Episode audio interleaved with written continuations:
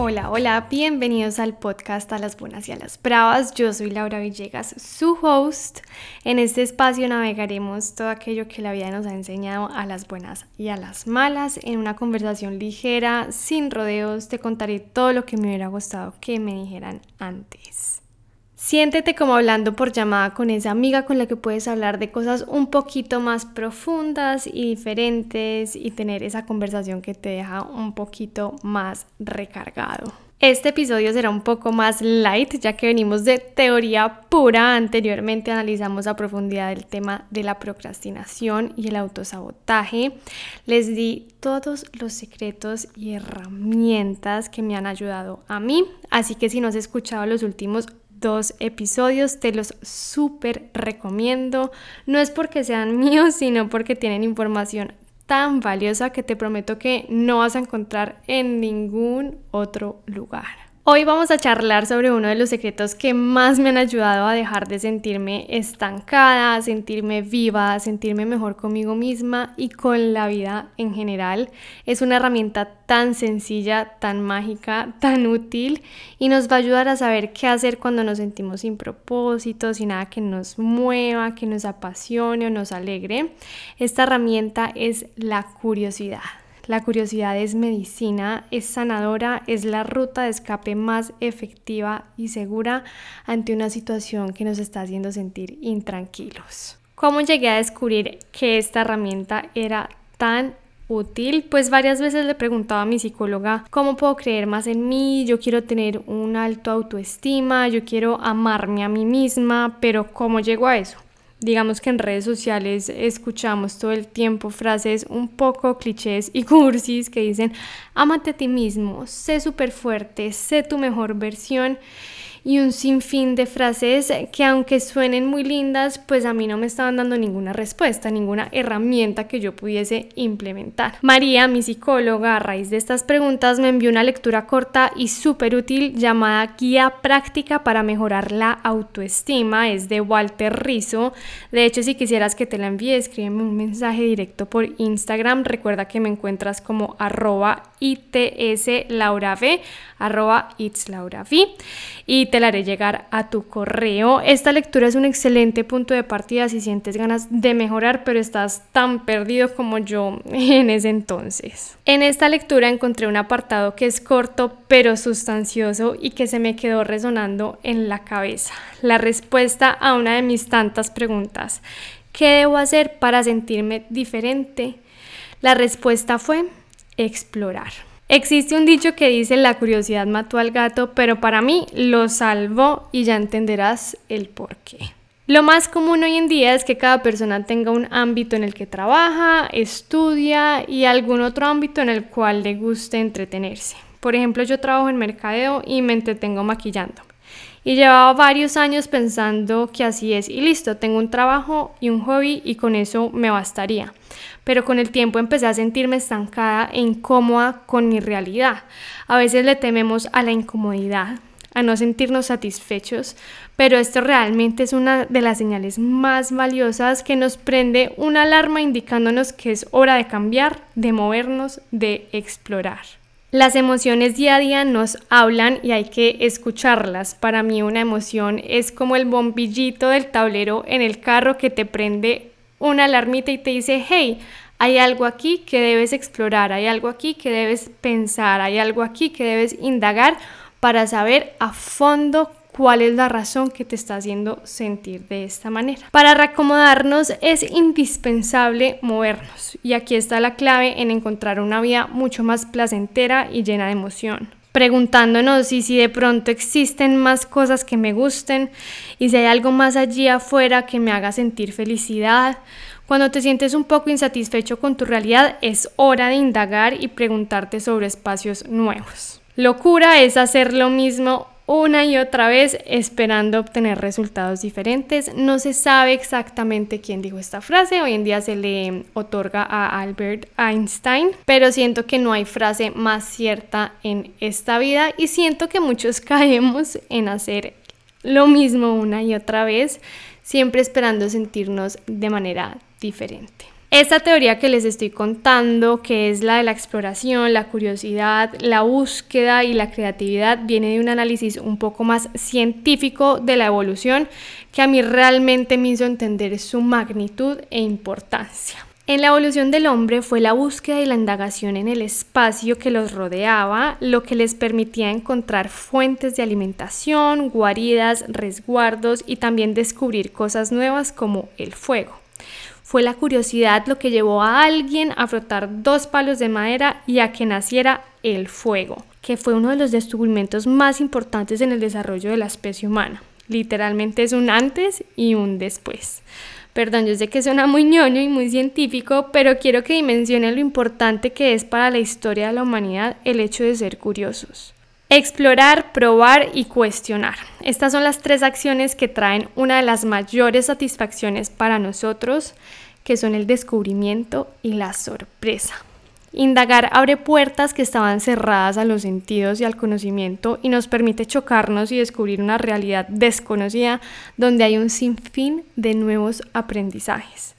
Usualmente nos acostumbramos a padecer pequeñas incomodidades de nuestro entorno. De hecho, hay un dicho muy famoso y para mí bastante errado que dice mejor malo conocido que bueno por conocer. El acostumbrarte mucho con tu realidad te va a impedir innovar y descubrir otros mundos, otras posibilidades, otras realidades. Si no hago nada, pues no fallo en nada, ¿verdad? Esto ya lo habíamos visto antes. Ese era mi escudo para no actuar para no hacer nada diferente y me llevó a vivir a mí una vida en modo hibernación, donde nada malo ocurría, pero por consecuencia nada bueno ni nada nuevo tampoco. Bueno, esto suena muy interesante, pero ¿cómo lo hago? O sea, a mí me gusta darles es soluciones. Este proceso no se trata de encontrarte a ti mismo, se trata de construirte a ti mismo y se logra explorando tus sentidos.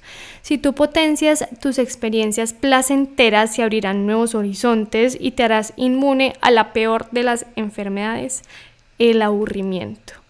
Te lo dice alguien para quien el tiempo libre llegó a convertirse en su peor enemigo. Yo me sentía inútil, sin propósito, sin vida, sin hacer nada, día tras día. Cuando cuestionas, exploras, pruebas diferentes realidades, vas no solo a darte cuenta qué cosas te gustan, sino también qué cosas no. Para mí es igual o incluso más valioso saber qué cosas no quiero en mi vida. Si pruebo algo nuevo y no me gusta, está bien, al menos ya lo descarté y me voy conociendo cada vez un poquito más. El autoconocimiento es extremadamente nutritivo, te hace ser consciente de tu esencia. Pregúntate qué es algo que he querido hacer pero no me he atrevido. Si no sabes muy bien qué te gustaría probar, observa a las personas a tu alrededor y en algún momento te encontrarás pensando, ah, qué chévere lo que esa persona hace. Aprovecha para que eso te despierte alguna intriga de pensar, oiga, ¿y si lo intento yo? por ejemplo, meterte a clases de cocina, de baile, de teatro, de natación, de pintura, de arcilla, salir a caminar, ir al gimnasio, invitar a un café a alguien que quisieras conocer, salir con personas diferentes, leerte un libro, hacer una limpieza de tu cuarto, ayudar a alguien más, inscribirte para ser voluntario. Hay infinitas opciones y estas son actividades pequeñas que te nutrirán un montón. ¿Recuerdas cómo en el colegio tenías un montón de actividades extracurriculares? Es el mismo concepto, pero ya eres adulto y ya vas a tener mucha más capacidad de analizar y de poder elegir lo que realmente te guste. Por ejemplo, a mí hace un año tú me dices que yo iba a estar en una expedición de buceo sumergiéndome a 25 metros bajo el mar para nadar con tiburones y jamás te hubiera creído. Recuerdo la primera vez que buceé, yo temblaba como un chihuahuita del susto tan terrible que tenía, pero me obligué literalmente a meterme al agua. Le demostré a mi cabeza, ¿viste? que sí fuiste capaz. Y hoy en día me sirve como evidencia cuando creo que no voy a ser capaz de lograr hacer algo. Y si no lo logras hacer, por lo menos tendrás la certeza de que lo intentaste. Para mí una de las grandes desventajas de haberme venido a vivir a México es que mi pareja y yo estamos muy solos. Nosotros dejamos a nuestras familias, amigos de toda la vida en Colombia para venirnos para acá. Hacer amigos siendo adultos no es nada fácil, pues usualmente conocemos personas en el colegio, en la universidad o en el trabajo, pero cuando crecemos nos volvemos muy cerrados y creemos que mm, con los amigos de toda la vida nos basta y dejamos de buscar personas nuevas. A nosotros nos ha tocado aquí obligarnos a encontrar espacios en común con nuevas personas para poder tener una vida social y hacer una nueva vida. Hemos encontrado personas maravillosas, aunque no ha sido nada fácil. Por ejemplo, nuestros vecinos se han convertido en nuestros amigos más cercanos y pensar que en Bogotá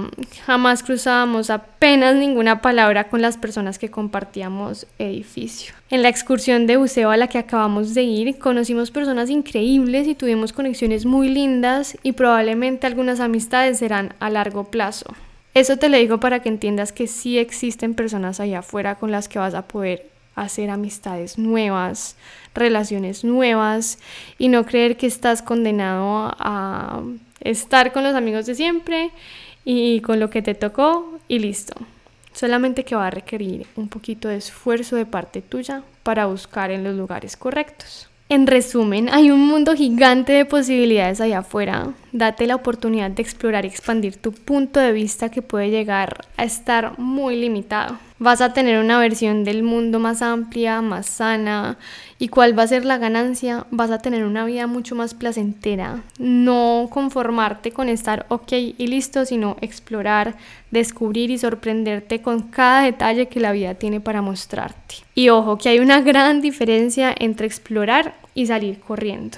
Irte del trabajo, irte de tu casa, cambiar de relación o hasta de país no va a solucionarte la vida uno lleva la misma cabeza para todos lados. Y si no sanas, no trabajas en pensar diferente, en tomar decisiones diferentes, hacer cosas distintas en tu día a día, nada cambiará. La frustración reinó el año pasado para mí porque siempre hice lo mismo día tras día esperando resultados distintos. Para que tus resultados, sentimientos, emociones y tus experiencias de vida cambien, tus acciones deben cambiar. Y cuando cambias el patrón, cambia tu realidad. Ay, yo dije que sería un capítulo ligero, pero siempre siento que me vuelvo muy profunda. Es que me encanta hablar hasta por los codos de estas cosas que en realidad son tan simples, pero que me han resultado tan útiles. Hasta aquí llega el capítulo de hoy. Realmente espero que te haya gustado, que haya resonado algo en ti y que te planteas si sea una duda o una intriga de explorar algo diferente, ya con eso me doy por bien servida. Hoy te voy a pedir un favor inmenso y es que si te gustó este capítulo y los anteriores,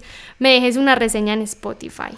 En mi perfil te da la opción de calificar el podcast y también me encantaría charlar contigo. Si tienes alguna duda, queja, sugerencia o reclamo a través de mensajes directos en Instagram, me encuentras como itslaurav, arroba itslaurav. Muchísimas gracias por haberte tomado el tiempo de escucharme. Valoro cada segundo que le dedicas a este podcast. Y no siendo más, nos veremos en un próximo episodio. Hasta luego.